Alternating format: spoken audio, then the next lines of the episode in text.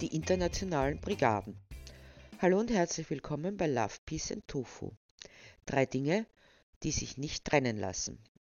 Für mich ist es erschreckend zu sehen, wie wenige Menschen bereit sind, sich für notwendige strukturelle Veränderungen einzusetzen. Für das Ende der Regenwaldabholzung zum Beispiel. Ja, genau hört auf, ihr Bösen, den Regenwald abzuholzen, nämlich für die Veganer und ihren verdammten Tofu. Äh, es tut mir leid. Hm, nein, äh, genau genommen bin ich sogar froh darüber. Leid tut es mir nur, dass das immer noch behauptet wird und immer noch nachgeplappert wird.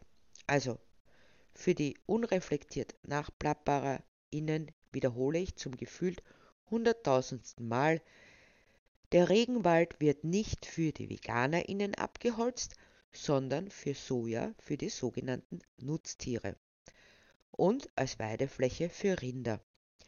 Neben der Zerstörung der sogenannten grünen Lunge kommt es auch zur Vertreibung von indigenen Völkern, die einfach hingemordet werden, im besten Fall vertrieben, in die Slums der Großstädte, aber das nur nebenbei. Dabei haben die Länder selbst nichts davon, sondern die Gebiete, die Erträge etc.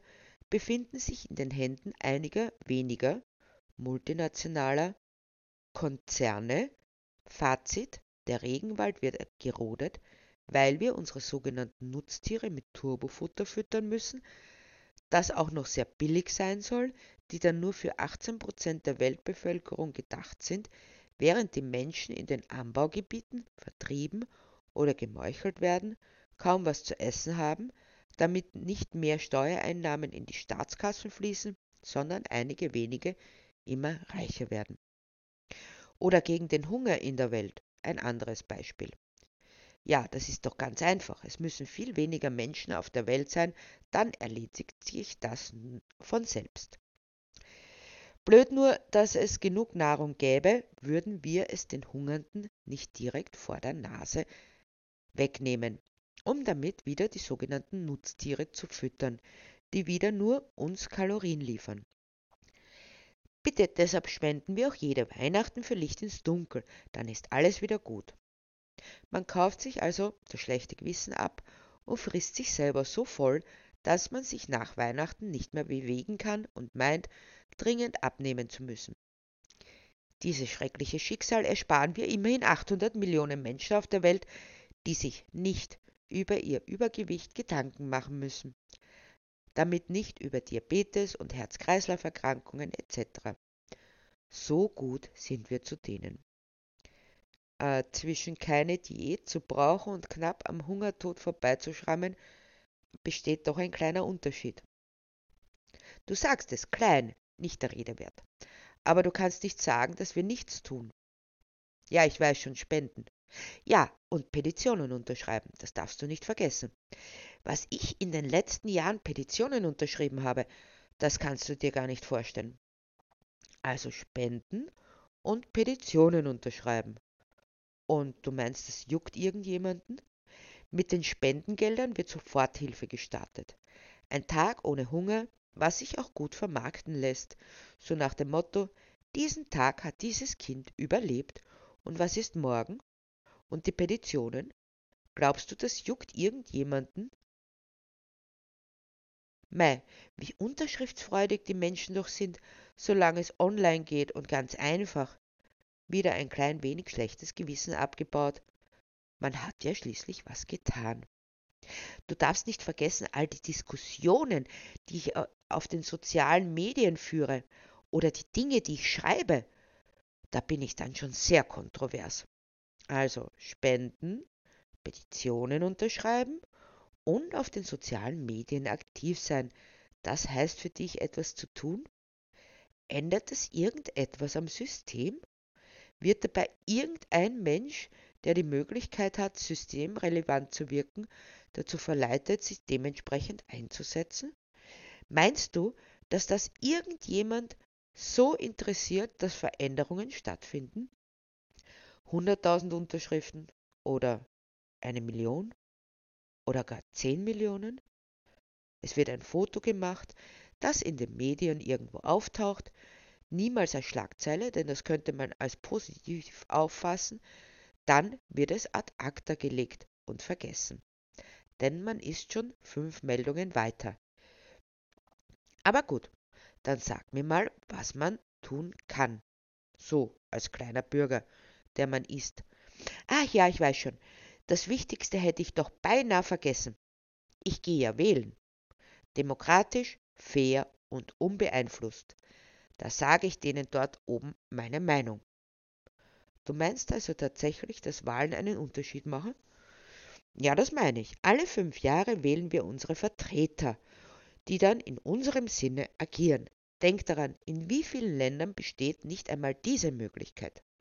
Erstens, nur weil es woanders noch schlechter ist, macht es das Schlechte bei uns nicht gut. Und zweitens, wie viel Demokratie bleibt, wenn wir uns zwischen Parteien entscheiden können, die weder das eigene Parteiprogramm noch die ideologischen Grundlagen interessieren, sondern nur die nächste Schlagzeile in der Zeitung oder die nächste Meldung in den sozialen Medien. Wie viel Spielraum bleibt da, um tatsächlich Veränderungen in Gang zu bringen, so von heute auf morgen? Deshalb haben wir ja Berufspolitiker, denn wir, wir kleinen Leute müssen uns um unser eigenes Leben kümmern, damit die anderen freigespielt sind, das Beste für uns zu machen. Das Beste für uns oder für sie selbst? Na, ich glaube schon für uns, denn dafür haben wir sie schließlich gewählt. Mehr ist beim besten Willen nicht möglich. Doch ist es. Wir müssen uns zusammentun und mit den Menschen, die Verantwortung tragen, reden, und wenn sie nicht mit uns reden wollen, dann müssen wir auf die Straße gehen und so lange bleiben, bis sie merken, dass wir es ernst meinen. Auf die Straße gehen? Ist das dein Ernst? Und dann auch noch bleiben? Nein, das geht gar nicht. Hey, ich muss ja arbeiten und dann mich um die Familie kümmern und all das. Da müssen schon die Petitionen genügen. Wer Zeit hat, dass auf die Straße geht, der hakelt nix und stellt sich außerhalb der anständigen Menschen. Das tut man doch einfach nicht. Es ist ja auch nicht schön, jemanden so unter Druck zu setzen. Aber ohne Druck keine Veränderung. Oder möchtest du tatsächlich sagen, dass die internationalen Brigaden im spanischen Bürgerkrieg alles unanständige Menschen waren? Naja, eigentlich schon. Denn die haben ja im eigenen Land, damals auch in Österreich, einen blutigen Bürgerkrieg angezettelt. Denk nur an den 12. Februar 34. Das linke Gesindel hat sich mit den legitimen Streitkräften angelegt. Mit den legitimen Streitkräften einer faschistischen Regierung, die zuvor die Sozialisten und die Kommunisten verboten haben? Nennt sich das Demokratie? Um damit den Weg zu bereiten für die Diktatur Hitlers und damit für den Zweiten Weltkrieg? Menschen mit Überzeugungen, Menschen, die sahen, wie andere diskriminiert und inhaftiert wurden, nur weil sie sich für andere einsetzten, das sind für dich unanständige Menschen? Und es waren ja nicht nur ÖsterreicherInnen, die die internationalen Brigaden ausmachten. 32.000 Menschen aus 53 Ländern folgten dem Ruf nach Spanien, um gegen die aufständischen Militärs zu kämpfen. 32.000 Menschen, die alles hinter sich lesen, und die Situation war nicht überall so wie in Österreich. Sie verließen ihr Heim, ihre Familien, ihre Freundinnen, um in einen Krieg zu ziehen, von dem man sagen könnte, eigentlich geht er uns nichts an. Das ist doch eine innerspanische Angelegenheit. Soll doch die Republik sehen, wie sie mit ihren Feinden in den eigenen Reihen umgeht. Doch das taten sie nicht. Für sie war es ein Kampf gegen den Faschismus, weil sie wussten, es ist eine Möglichkeit, diesem Einhalt zu gebieten.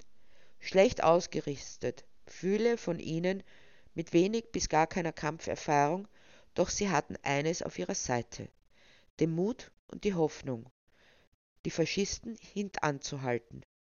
Es war ihre Euphorie, die es ermöglichte, dass sie trotz all dieser schlechten Rahmenbedingungen Seite an Seite mit den republikstreuen SpanierInnen so lange durchhielten.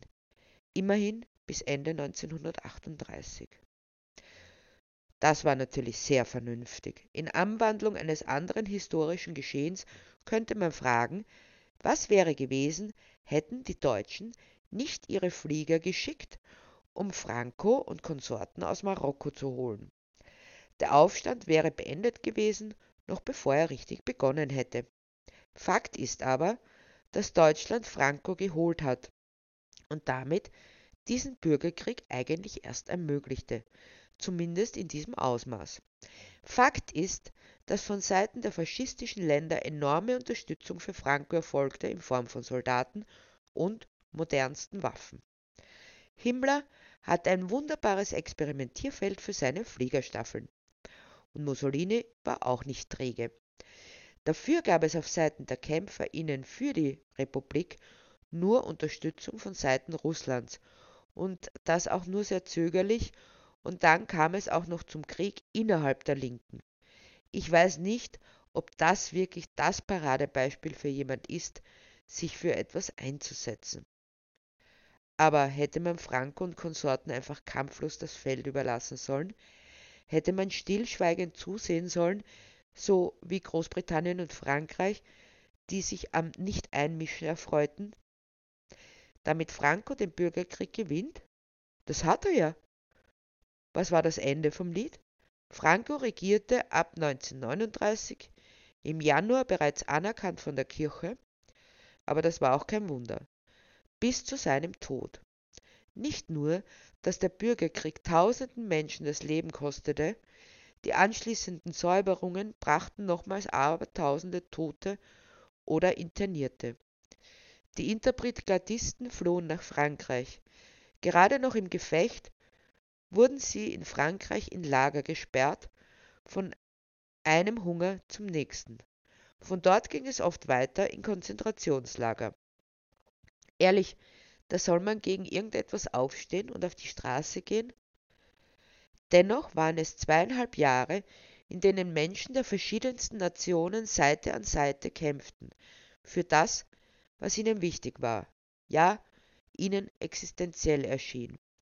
Sie haben Entbehrung, Kälte, Hunger, Gefahr und Verfolgung hingenommen, weil sie für die Menschlichkeit eintraten gegen die Unmenschlichkeit der Faschisten, und deren Unterdrückung. Sie haben sich nie gefragt, ob das gut geht oder nicht, sondern sie konnten nicht anders, als für diese ihre Überzeugung einzutreten. Das macht es so besonders. Hätten auch diese Menschen so gedacht wie wir jetzt, dann wären die Spanier ihnen völlig isoliert dagestanden, überrollt von einer machtgeilen, menschenverachtenden Maschinerie. Auch wenn es nicht gut ausgegangen ist, so zeigt es doch, Widerstand hat Sinn. Entsprechend ist dieser Bürgerkrieg auch in die Geschichte eingegangen, auch wenn er sehr oft totgeschwiegen wird. So ist es allerhöchste Zeit, die Heldinnen der Republik und der Internationalen wieder aufleben zu lassen. Jetzt, da die Rechte in vielen Teilen der Welt erstarkt. Die internationalen Brigaden haben gezeigt, dass ein Kampf erst verloren ist, wenn man ihn gefochten hat. Gibt man jedoch gleich auf, dann ist er auf jeden Fall verloren. Sie bleiben für immer ein leuchtendes Beispiel für Mut, Einsatz, Tapferkeit und Solidarität über Staats- und Nationalitätengrenzen hinweg. Das könnte man schon beinahe eine Propagandarede nennen. Und du meinst jetzt, wir sollten einen Bürgerkrieg initiieren? Naja, das nicht unbedingt. Auf jeden Fall, wenn es nicht unbedingt sein muss.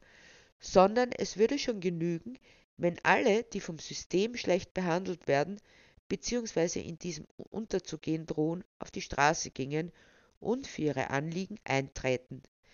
Je mehr wir sind, desto schwerer wird es, einfach so weiterzumachen wie bisher. Wenn zum Beispiel morgen alle Menschen in sozialen Diensten ihre Arbeit niederlegten, dann will ich mal sehen, wie schnell man dann nicht eine Lösung finden würde.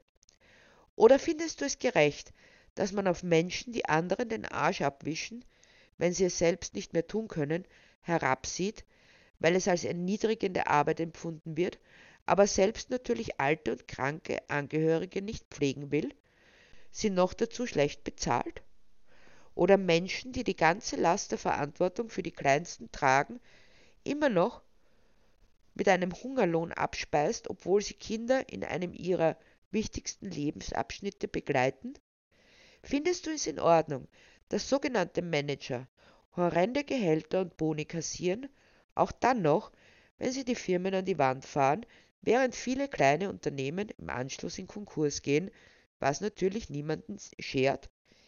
Es wäre höchste Zeit, all jene Berufsgruppen gut zu bezahlen, die einen fördernden Einfluss auf die Gesellschaft haben, einen wesentlichen Beitrag leisten.